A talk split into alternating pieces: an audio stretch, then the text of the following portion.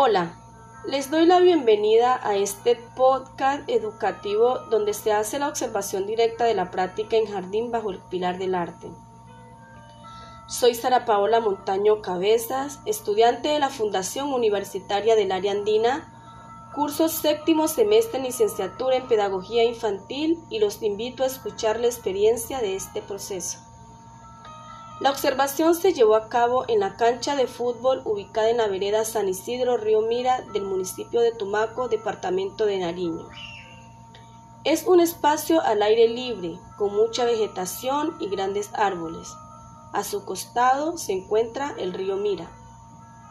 La mirada se centró en un grupo de tres niños y niños afro con edades entre 4 a 5 años. Jugaban a la familia cada uno de ellos representaba un papel. Había una madre que hacía las actividades propias del hogar, un padre que debía ir a trabajar y un hijo que obedecía a sus padres cumpliendo sus órdenes. Fue entonces que pude relacionar este suceso con la teoría del desarrollo cognitivo dado por Piaget, donde expone que, abro comillas, los niños de 2 a 7 años desarrollan la capacidad de representación. El niño crea imágenes mentales de la realidad, imita las acciones de los adultos, muestra signo de juego simbólico y sus competencias lingüísticas. Cierro comilla. Teoría que tendré muy en cuenta en el momento de implementar las actividades en la práctica. Cada uno de los niños mostraba gran responsabilidad en su papel.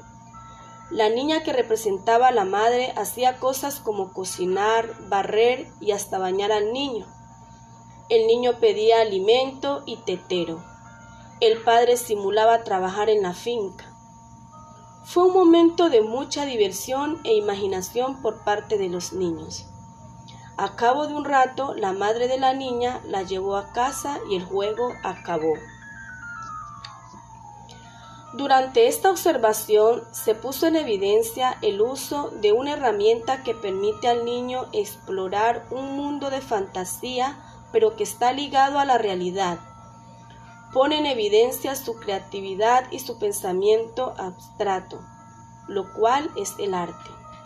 Por ejemplo, por ejemplo, en el momento de representar roles, los niños exponen el arte a través de la dramatización, ya que a pesar de ser un hecho imaginario, es un suceso tomado de la realidad y la relación con sus familias.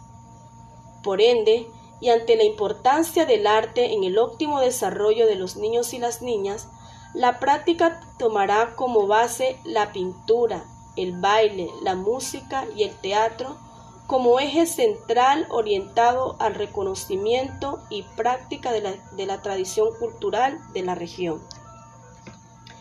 Este ejercicio de observación directa me permitió reflexionar en que los niños y las niñas son auténticos, que están explorando el mundo que los rodea en todo momento y que para cualquier actividad o acción que se quiera adelantar con ellos hay que tener en cuenta sus intereses y necesidades, ya que esto permitirá llamar mucho más su atención.